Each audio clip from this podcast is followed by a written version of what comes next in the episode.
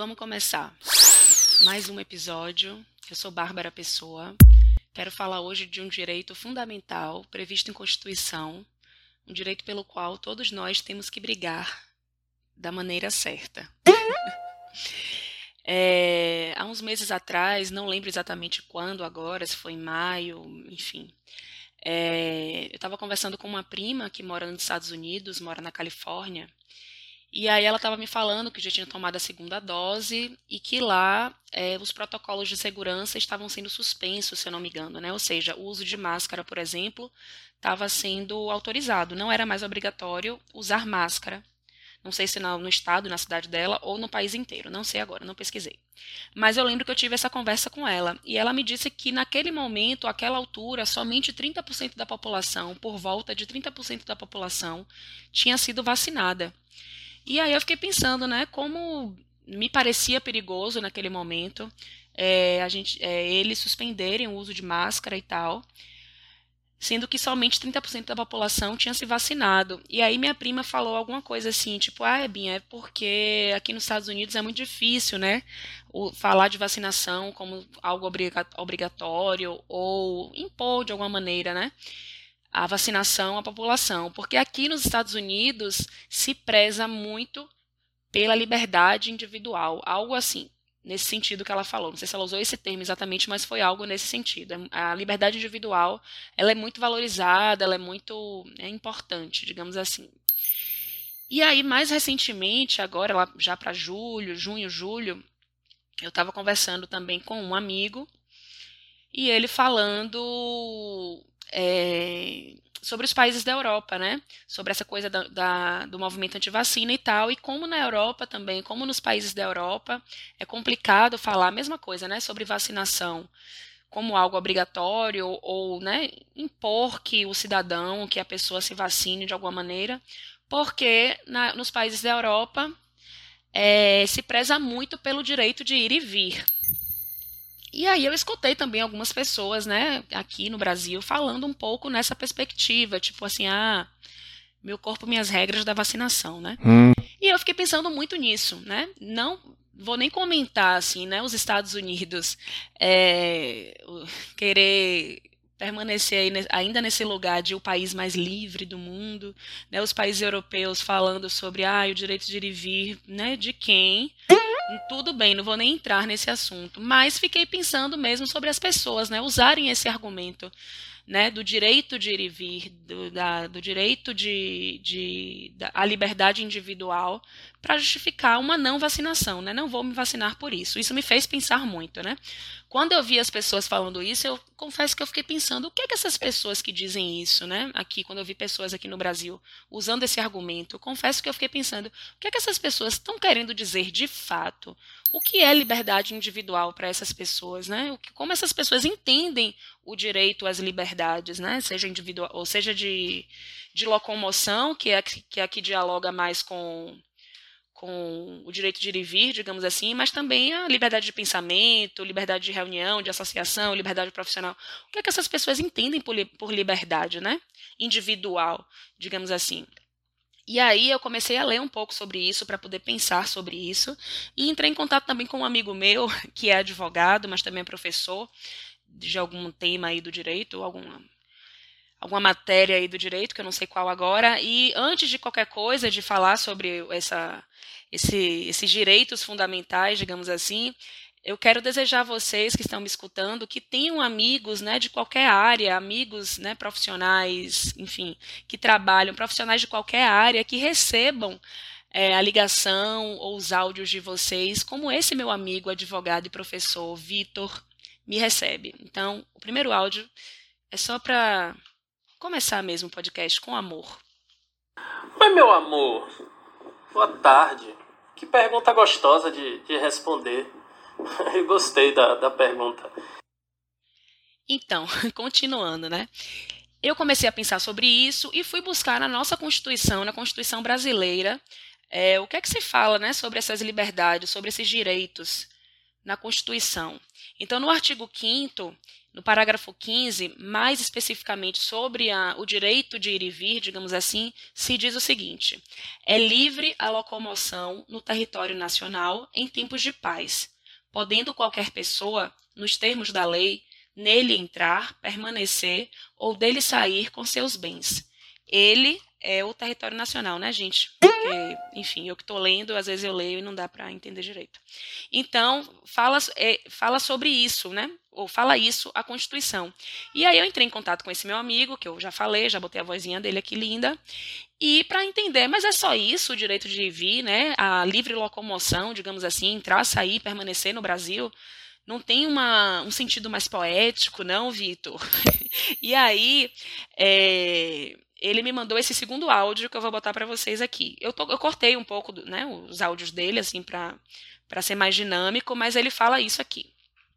Veja, é, tem a repercussão é, para além dessa, dessa letra fria que você trouxe aí da Constituição. Então, assim, há o entendimento literal, mas é claro também que há a questão subjetiva para dar efetividade a essa literalidade. Ou seja, a, a letra fria, como ele falou, da Constituição, precisa da subjetividade para ser colocada em prática. Então, esse direito de ir e vir, ele, ou esse, essa livre locomoção, ela diz respeito a entrar, sair, permanecer no país, mas ela é muito mais ampla também. Ela pode ter um significado muito mais amplo, uma interpretação muito mais ampla, a depender do caso, do, onde ela se desdobre, né? Digamos assim.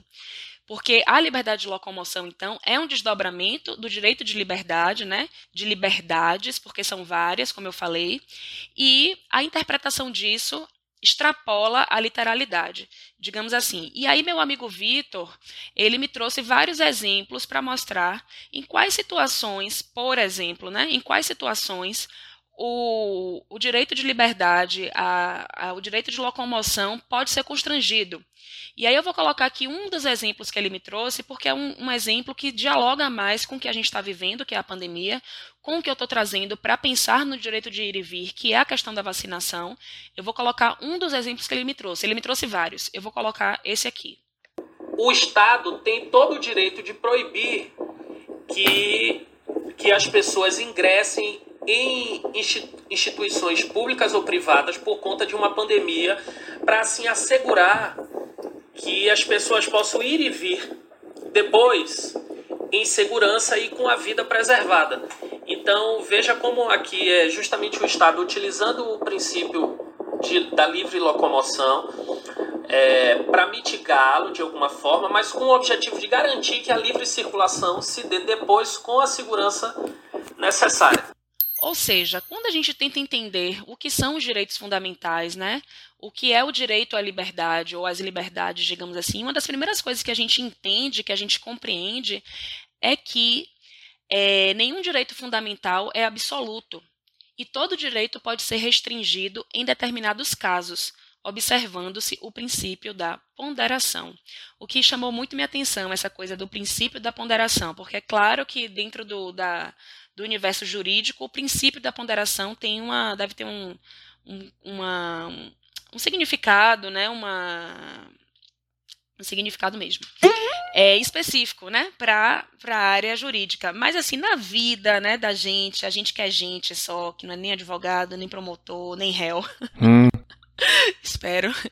É, na vida da gente que é gente, que sente, que faz, que vive, que ama, que sofre, a ponderação, é, né, a gente consegue entender o que é ponderação. E chama muito minha atenção que a gente tem que observar um, princípio, um, princípio, um princípio, desculpa, que, que se chama princípio da ponderação, para poder entender quando os direitos, né, ainda que sejam fundamentais, podem ser restringidos, né? Porque a gente aqui vivendo a nossa vida, a gente entende que ponderação é o ato de ponderar, de refletir, de considerar, de pesar, de apreciar com madureza, de estudar detidamente, de avaliar.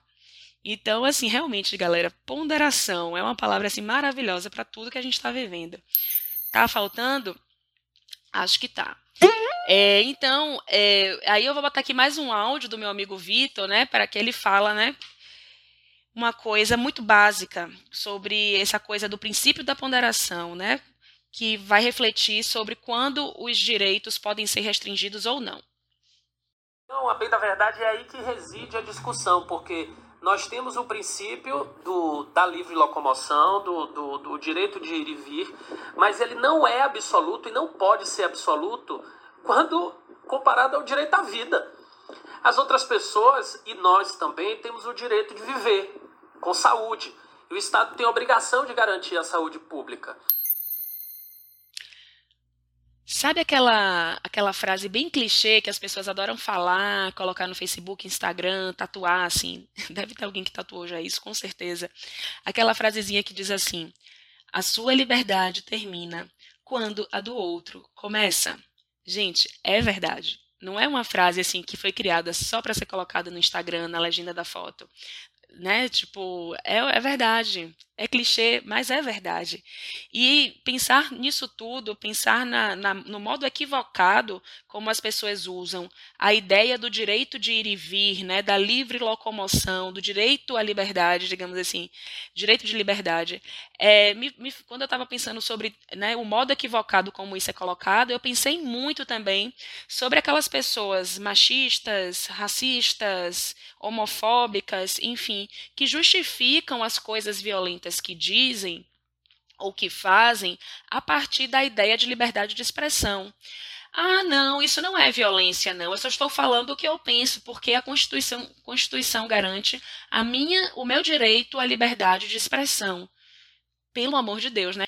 Não é porque existe uma coisa chamada liberdade de expressão que a gente tem o direito de é, ofender, por exemplo, o outro, ou ser violento. Ofender é pouco, que a gente tem direito de ser violento com o outro, porque é, a ideia de liberdade de expressão, né, a liberdade de expressão é um conceito que prevê a oportunidade de uma ou mais pessoas expressarem suas ideias sem medo de coerção ou represálias.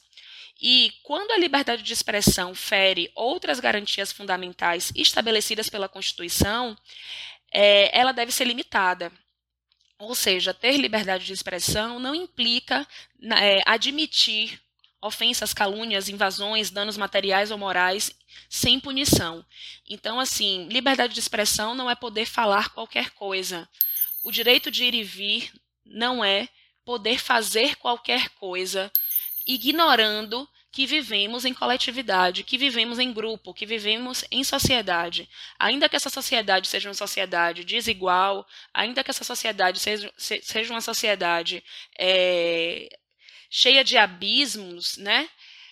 Ainda é uma sociedade, ainda é um grupo. Então, nós, queiramos ou não, vivemos em grupo. Então, não dá para falar sobre liberdades, seja ela qual for, seja qual liberdade for, de ir e vir, de falar, de se expressar sem pensar que existe um outro, né? que existe um grupo, que existe um coletivo. É, e aí é isso, né? A gente entende, espero que a gente entenda, ou que a gente busque entender por que a vacina é considerada e é tida como um compromisso coletivo de saúde pública, porque a vacina é um pacto social de erradicação de doenças. E não é nem dizer, né, gente, que a, a gente está passando pela primeira campanha de vacinação da história da humanidade.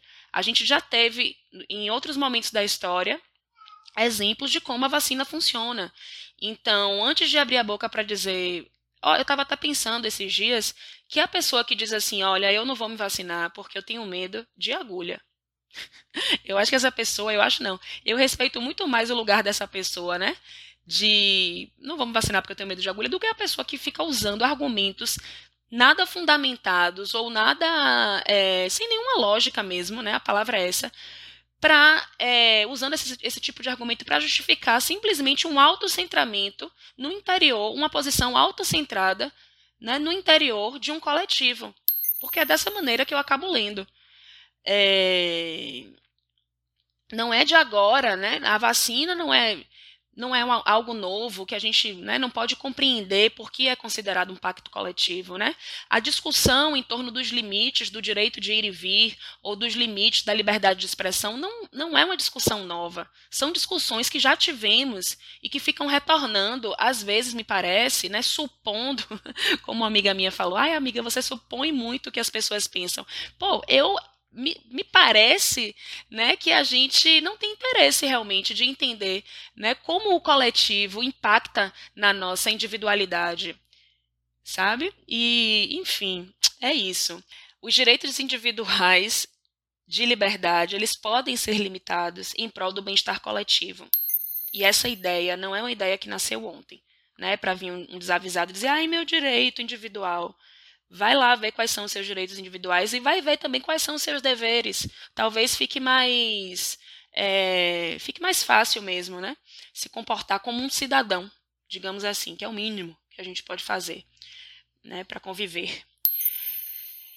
E é isso. É uma das coisas que eu coloquei aqui no meu semi-roteiro para falar, que acabou não encaixando, mas que eu vou falar agora para finalizar, é que essas coisas que a gente vai falando assim, sem muita coerência, sem muita reflexão, sem muita análise, é, tem consequências, né? Mas não é isso que eu queria falar, não. Ah, é que eu espero que as pessoas, né, que antes do Covid, antes da pandemia, elas tinham um posicionamento em relação à vacina, meio assim, ah, não sei, eu tenho minhas questões com a vacina, eu tenho minhas críticas à vacina, beleza. É para criticar sempre, a gente tem que criticar tudo, tem que criticar a ciência, tem que criticar a indústria principalmente, tem que criticar o coleguinha, vamos ser crítico, agora vamos criticar, vamos fazer a crítica certa. Então as pessoas que antes da pandemia, né, se colocavam contra a vacina, tipo assim, ah, eu tenho minhas questões com a vacina, sem de fato entender, né, como funciona, o que é, para que serve, parará a vacina, e que com a chegada do Covid estão se vacinando, estão inclusive fazendo campanha, né, nos seus perfis de rede social, pessoas se vacinem, a vacina é importante, salva vidas. Eu espero do fundo do meu coração que essas pessoas né, entendam que é necessário refletir para além do nosso próprio umbigo, é, o impacto que determinadas escolhas, né, que parecem escolhas simplesmente individuais, têm no coletivo. Então, não é porque você não tomou a vacina contra a tuberculose, que é a BCG, que fica ali no bracinho direito, não é porque você não tomou essa vacina e não morreu de tuberculose, né, sendo que você tem uma nutrição em dia, sendo que você tem saneamento básico, sendo que você tem toda uma estrutura de vida que te favorece a ter um corpo forte. Então não é porque você não morreu de tuberculose, não teve o agravamento da tuberculose na sua vida, que outras pessoas não morram até hoje por causa da tuberculose, né? E, de, e por causa de outras doenças também, né? Que você também não se vacinou e não morreu e não teve. Mas tem outras pessoas em, com outra. É, vivendo outra realidade que ainda são acometidas por essas doenças. Então, massa que você entendeu agora na pandemia de Covid a importância da vacina, mas é importante compreender também como trazer, colocar certas ideias no mundo. Ah, eu tenho questões com a vacina. Ah, o meu direito de ir e vir. Ah, a minha liberdade de expressão. Elas não dizem respeito somente a gente. Né? Tudo que um direito ele nasce no, no, no, coração, no seio de uma sociedade. Ele nasce a partir do momento que existe um grupo, né? E, enfim, é mais ou menos isso. Vou terminar esse episódio de hoje com uma frase do meu amigo Vitor. É, não vou colocar a voz dele, porque essa frase é tão linda. Deve ser uma coisa muito boba para o povo de direito. Eles devem falar isso assim como quem diz bom dia, boa tarde, boa noite. Mas para mim, que sou das artes, eu achei essa frase maravilhosa. Vou terminar o episódio com ela na minha voz mesma. É o seguinte: essa questão do direito de ir e vir não é absoluta, justamente para ser grandiosa. Bye bye.